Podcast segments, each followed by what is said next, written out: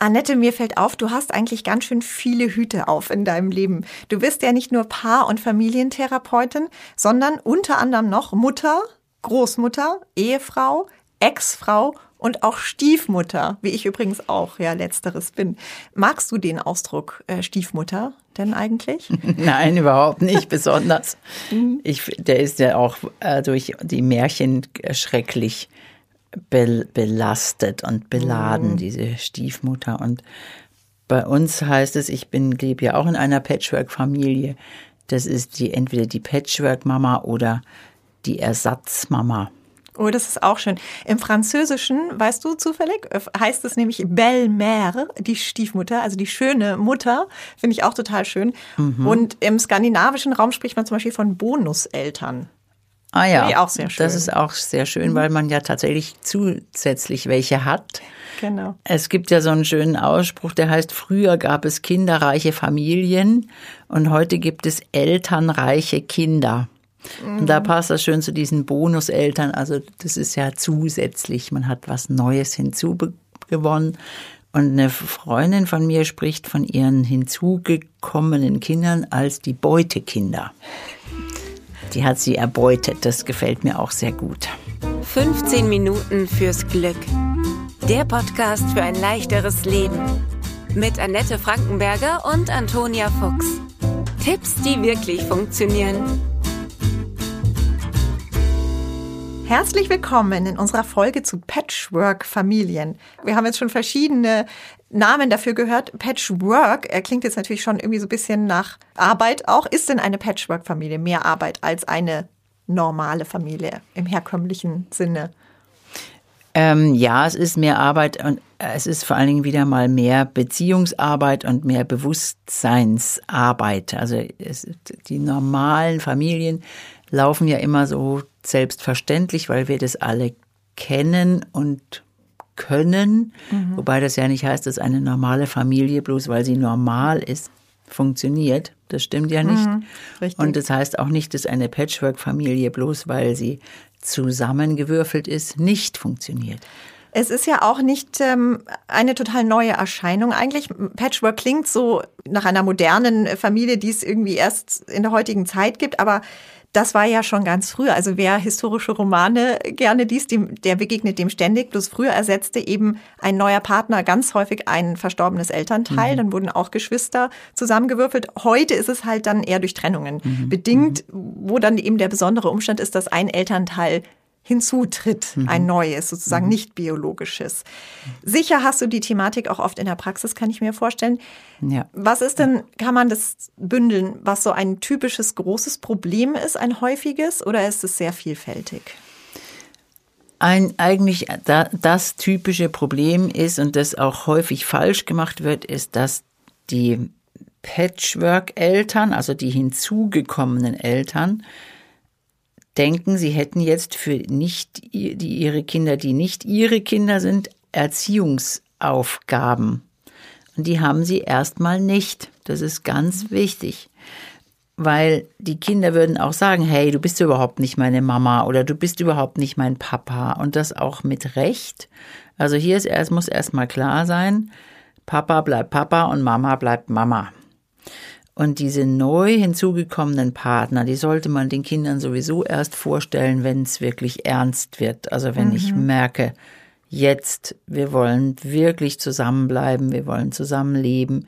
Jetzt können langsam so die Kinder den oder diejenige kennenlernen. Mhm. Und das ist ganz wichtig, dass ich denen keinen neuen Elternteil vorstelle, dass ich das den Kindern auch klar mache. Mhm. Das ist jetzt mein Partner Ihr dürft den mögen oder nicht mögen, aber die Kinder werden eine andere Beziehung entwickeln mit einer anderen Zeit. Die sind mir ja hinterher. Die müssen das auch erst finden. Und da wird viel zu früh, viel zu viel von den Kindern erwartet. Okay, das muss einfach langsam wachsen. Ja. Mhm. Wenn du jetzt sagst, der neue Elternteil, der hinzugetretene, soll nicht für Erziehung eigentlich zuständig sein, ich fand es schwierig, also aus eigener Erfahrung gesprochen. Ich hatte selbst noch keine Kinder und mein Mann hat ja einen, der war damals acht, neun Jahre alt, mhm. in die Beziehung mitgebracht. Und ich habe mir ganz fest vorgenommen, ich bin nur so die äh, coole, sozusagen so eine Art äh, Begleiterin jetzt für ihn und ich bin nur für so ein bisschen der Good Cop sozusagen. Ich bin für die schönen Dinge zuständig. Und es hat in der Praxis gar nicht funktioniert, weil man natürlich dann auch immer wieder mhm. mit dem Kind alleine ist und merkt, man muss erziehen und man muss jetzt sagen, das geht mhm. jetzt nicht. Klar, das darf man natürlich schon machen, nur es muss erst einmal klar sein, welche Position man hat. Mhm. Das, und das ist auch mit dem, dass auch das Kind das weiß, dass man wirklich sagen okay. kann, ja, ich weiß, ich bin nicht deine Mama.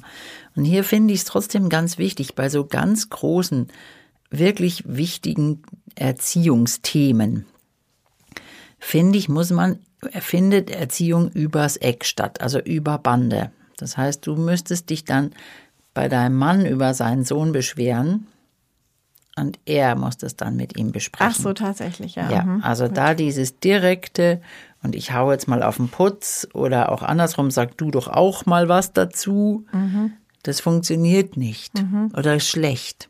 Mhm. Und da ist es, bei den kleinen Dingen kannst du bitte mit den Tisch abräumen. Selbstverständlich, ja. Darf ja, ich auch okay. was sagen, natürlich. Aber so große Sachen, Schulthemen und solche Dinge oder wo ich was sehe, was im Argen liegt, aber es ist nun mal nicht mein Kind. Hm, und die Basis fehlt ja noch, ne? Ja. die ist eben noch nicht gewachsen. Dann gehe ich hin ja. zu dem anderen Elternteil und frage, sage ich dir, darf ich dir was sagen? Schau mal, ich habe da was bemerkt, entdeckt oder auch das und das ärgert mich, passt mir nicht und ich mache das aber nicht direkt mit dem Kind aus, sondern ich mache das mit dem Elternteil des Kindes aus und das nenne ich eben Erziehen übers Eck oder über Bande. Mhm, das ist enorm wichtig, aber andererseits es ist ja nicht nur so, ich muss ja das Kind nicht nur erziehen, sondern ich habe hab ja auch diesen Bonus-Elternstatus. Ich darf ja manchmal vielleicht als Stiefmutter Sachen sagen, die ich nur sagen darf, weil ich nicht die Mama bin. Zum Beispiel. Ja, oder dass man mich um Rat fragt um etwas, weil ich nicht die Mama bin. Mhm, mh. Darin eine Chance sehen, auch für das Kind. Aha, ja, du, das beide. ist diese ähm, elternreiche Kinder, die haben mhm. halt eine Bezugsperson mehr. Also wenn das mhm. gelingt, im besten Falle, habe ich da eine erwachsene Bezugsperson, zu der ich eine freundschaftliche Beziehung habe. Ich sage das bisschen in Anführungszeichen, weil das ist keine Freundschaft. Es bleibt trotzdem natürlich eine mütterliche oder väterliche Rolle, aber die sollte wirklich im besten Fall von Freundschaft getragen sein. Das hinzugekommene Erwachsene dürfen Angebote machen. Mhm. Ich zeig dir mal was, darf ich dir was sagen? Kann auch sein, dass ich besser lernen kann mit dem Kind, weil ich diese emotionale Bindung nicht habe. Mhm. Weil ich nicht so genervt bin dann. Ja, ja, das von den eigenen Eltern, das hat man ja im Homeoffice gemerkt, ist schwierig. Ja, und da sind dann die Fremden vielleicht ein bisschen cooler einfach und sagen, mhm. komm, ich helfe dir. Und das geht dann ganz gut. Mhm. Was sind noch äh, Dinge, mit denen man die Kinder unterstützen kann, jetzt in den ersten Jahren einer Patchwork-Situation? Also erstmal finde ich wichtig, du hast es schon angesprochen, große Langsamkeit und nichts erwarten. Mhm. Auch umgekehrt, die neu hinzugekommenen Erwachsenen sollen sich bitte unter keinen Umständen anbiedern. Also nicht mit so großen Geschenken kommen und solchen Sachen, sondern wir sind einfach da. Wir ja. nehmen irgendwie teil, schön vorsichtig und gucken mal, wie so ganz gemächlich eine Beziehung entsteht. Mhm. Kein Druck ausüben. Das Kind darf mit mir eine Beziehung haben, muss aber nicht.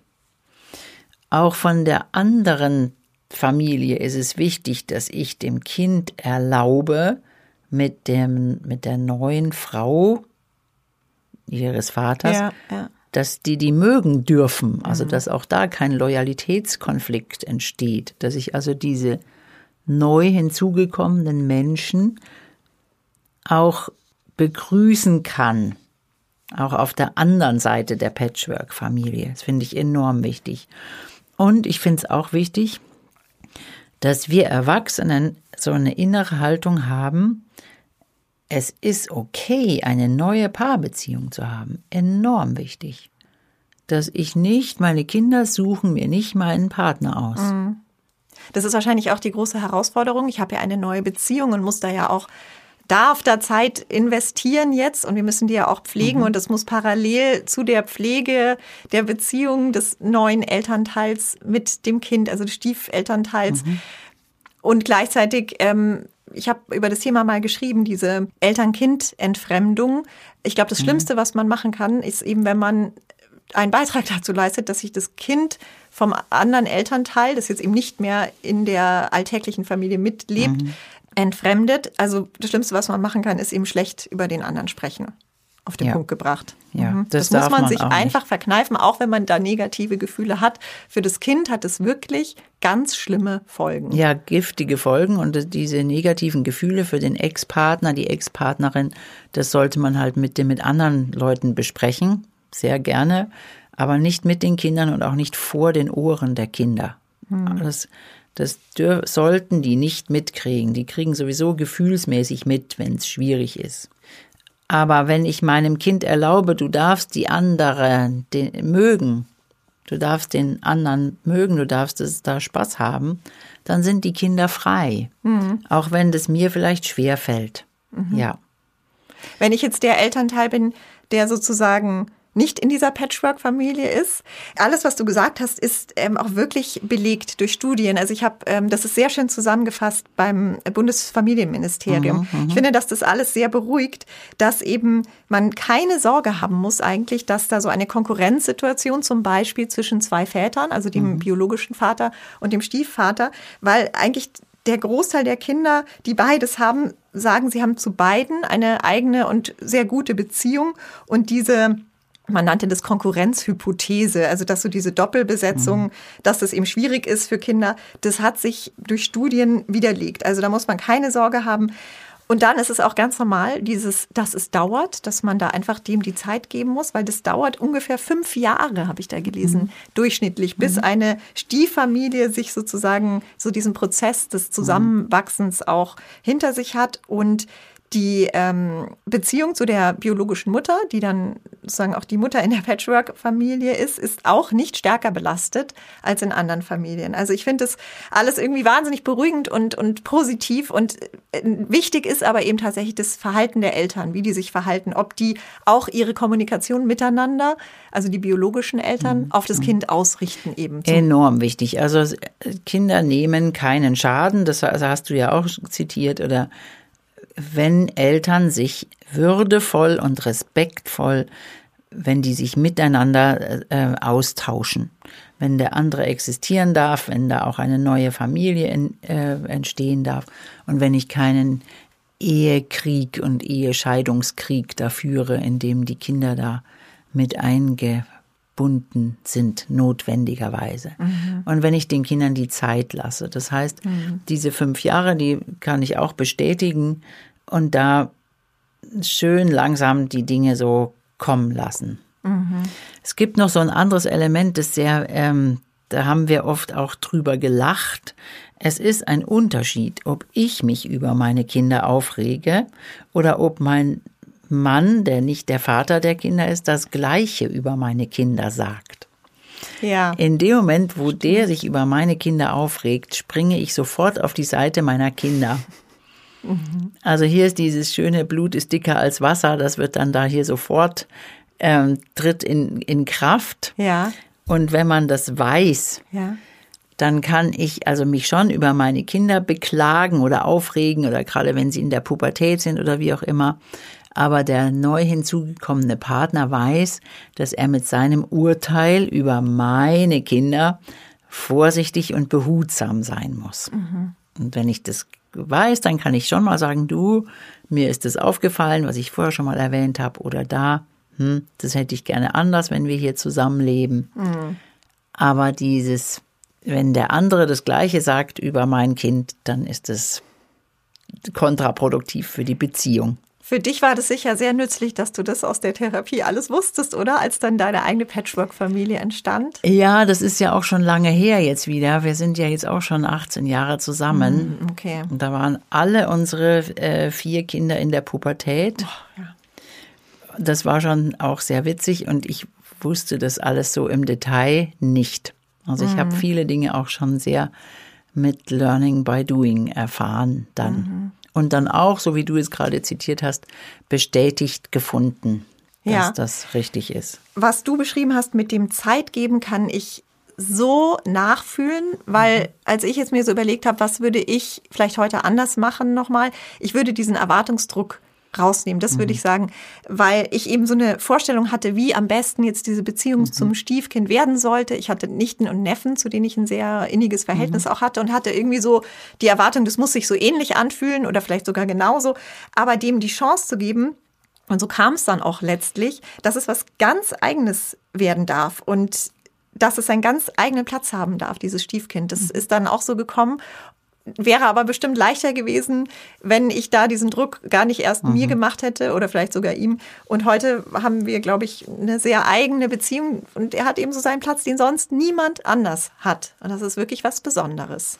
Ja, ja, und das muss man eigentlich wissen. Also das ist wichtig, dass, dass man das den Leuten vorher sagt. Deswegen machen wir ja auch gewesen. diese Folge Genau. jetzt hier. Und ich finde es nochmal enorm wichtig, ich- dass ich, dass das Paar auch so Zeit, Rückzug und Auszeit für sich selber hat. Also die Kinder haben Platz und das Paar darf auch Platz haben. Und das tut auch den Kindern gut, auch im Sinne von wieder eines Vorbilds. Wie leben wir Partnerschaft vor? Da lernen die Kinder ganz viel, was die nachher selber gebrauchen können. Und ich denke, so kann es gelingen. Wir haben ja gesagt Patchwork, gell? aber das kann, muss nicht unbedingt Flickenarbeit heißen, sondern Flickenwerk. Ein ganz eigenes Kunstwerk mit ganz eigenen, einzigartigen Charakteren, die dann eben zu so einem Gesamtkunstwerk zusammen wachsen. Vielen, vielen Dank, Annette. Schade, dass ich es nicht schon vor 15 Jahren gewusst habe, alles. Ich danke dir und wir freuen uns, wenn Sie nächste Folge wieder zuhören, liebe Hörerinnen und Hörer. Ja, danke dir und danke fürs Zuhören. 15 Minuten fürs Glück.